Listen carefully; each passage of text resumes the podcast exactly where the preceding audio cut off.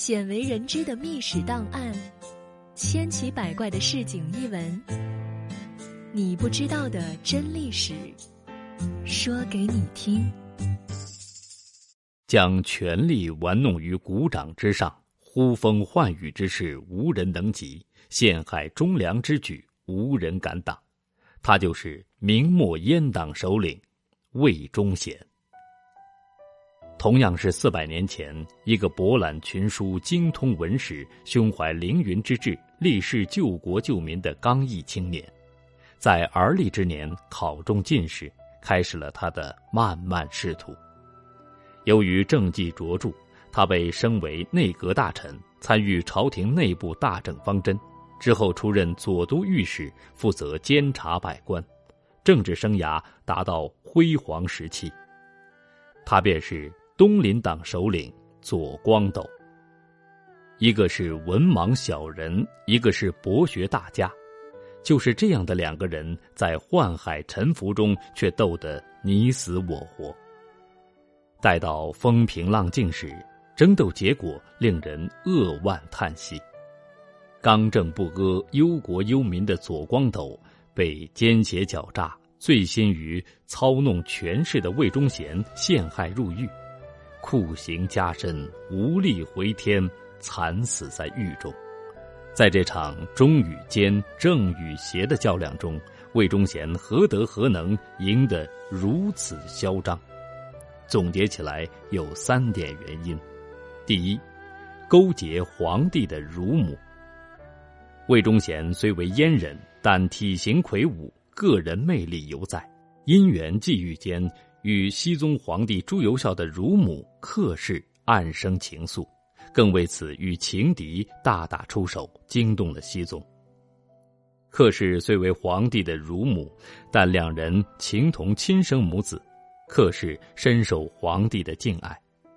当熹宗皇帝得知客氏亦属魏忠贤，又岂有不为之加官进爵的道理？于是。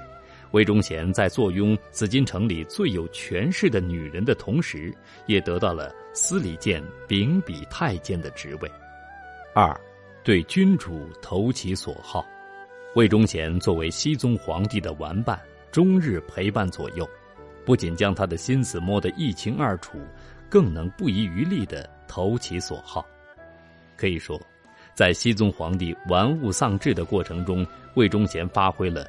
推波助澜的作用，他深知，当朝皇帝心中根本装不进天下大事，终日沉浸在自己的木匠工艺世界之中。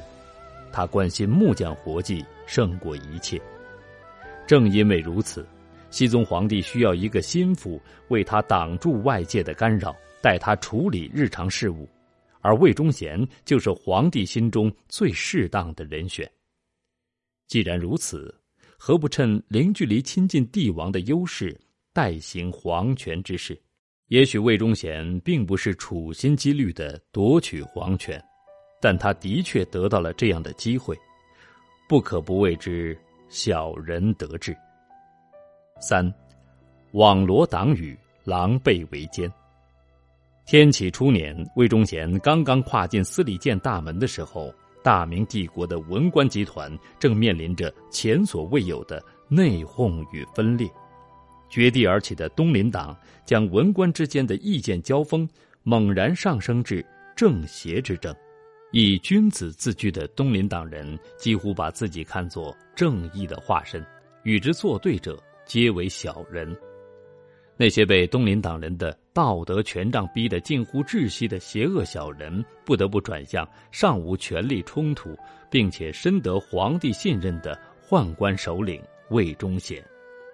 一时之间，送礼恭维者络绎不绝，将魏忠贤推上了九千九百岁的高位，一人之下，万人之上。此时此刻，与既得皇权又得人心的魏忠贤作对。无异于与虎谋皮，与天争辉，下场可想而知。为人清廉正直的左光斗，读圣人之书，孜孜不倦，却在黑暗的官场斗争中一败涂地。恪守君臣之礼，并无不妥；耿直处理治国，也无过错。然而，在那个皇权至上的年代，面对昏庸皇帝为阉人操纵的时局，仍旧知难而进，妄想以独木撑起江青之大厦，又岂有不枉死的道理？